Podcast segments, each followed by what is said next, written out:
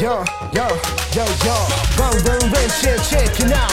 秒速回程我知道。我是老中医。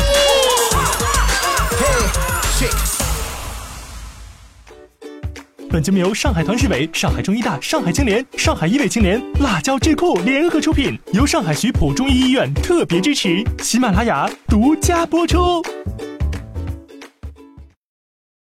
张医生，现在因为腰突的年轻人特别多，那像这种腰突的症状，或者是有潜在腰突情况的这些人群，他是否能弯腰？弯腰这个动作会对他的腰椎和腰间盘突出有很大的影响吗？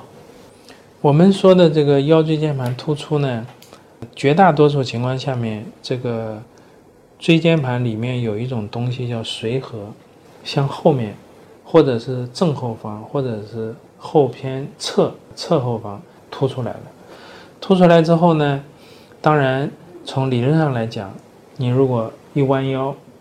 它的前面的压力会增大，继续向后面挤，那会就会把这个突出呢进一步加重。所以腰椎间盘突出症的病人呢，大多数在发作的时候痛得很厉害的时候，本身他腰是弯不下去的，嗯，或者呢，他在发病之前就是因为弯腰捡了个东西一起来，突然痛了，痛了就人就活动被限制、被固定了。所以这种情况下面，我们医生呢也经常会跟病人说，你这个以后尽量的少弯腰，不要弯腰啊，或者弯腰的时候要慢一点。但是这个其实呢也是有一个时间限制，不是说一直不能弯腰。嗯，我们一般是这样，作为这个腰椎间盘突出症的病人，如果是急性发作阶段，是要限制他弯腰，因为他本身其实也弯不了多少，因为他自我保护。但是他这个病程如果过了一段时间，超过一个月甚至更长的时间之后呢，这个急性期过后，到反而呢要让他慢慢的去弯腰，自己可控的情况下面去练这个弯腰的动作，对他后面的恢复是有帮助的。为什么会是这样呢？从现在这个病理的角度来解释，突出的这个东西就像那个生的鸡蛋黄，粘性的，它会跟周围的东西粘在一起，形成一个疤，包括坐骨神经出来的这个地方也会粘在一起。如果你适当的弯腰呢，它就不会粘连的很厉害，甚至把它轻微的粘连拉开。嗯，后续的它的远期疗效就会比较好。如果你一直不弯腰，有的人每天甚至还系着这个颈围，几个月、几年都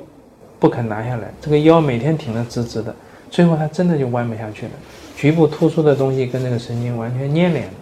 稍微一动，牵到它了，它就痛。所以这个是从现在病理的角度来理解的话，呃，有这么一个情况，要根据时间来给病人呢做一些呃针对性的这个建议。那么从我们过去古人的这个经验来讲，其实很有趣。现在这个社会上大家很流行的一个一套功法，锻炼的功法，健身功法叫八段锦。这个八段锦呢，从现在文字记载是北宋就开始，一直流传到现在，那，说明它是一个有用的好的功法。其中有一个动作，它的口诀叫什么呢？双手攀足固肾腰。那么就是要弯腰嘛，弯腰之后两个手去够两个脚，它的效果可以固肾，可以固腰，对腰是有好处的。那么，所以我们现在就利用这样的一个动作，叫病人坐在这里做，特别是腰突症缓解期了，那么坐在这里做比站着做要安全。慢慢的弯腰，慢慢的弯腰，哎，最后它反倒是这个粘连，呃，没有形成，甚至轻度粘连松开了。那么再加上另外一个动作，仰卧抬腿强筋力，两个动作每天配合一起做，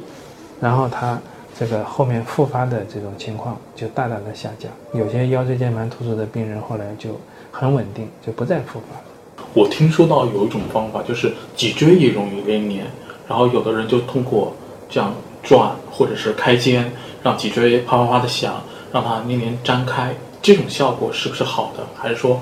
就是也跟手这样动效果一样，并没有那么好？其实这个你说的这种情况呢，它不是粘连，它是那个关节周围的那个筋呢，呃，就是因为疲劳了之后变得比较紧了，所以你通过适当的活动呢，拉伸开了，它就会有响声。那么做这些动作的时候呢，就是要特别注意，不要太猛，特别是年纪大的人，年纪轻还好一点。另外就是颈椎呢要特别控制好，缓慢的拉伸，啊，像我们刚才说的，这个往后桥，慢慢的转，不要突然一下子转的幅度很大很快，因为它本身已经有损伤不稳定，快速的这种活动，特别对颈椎来讲，反倒是容易引起更严重的损伤。嗯，了解。我们这下一个就是。好，感谢詹主任今天给我们带来的分享，我们下期再见。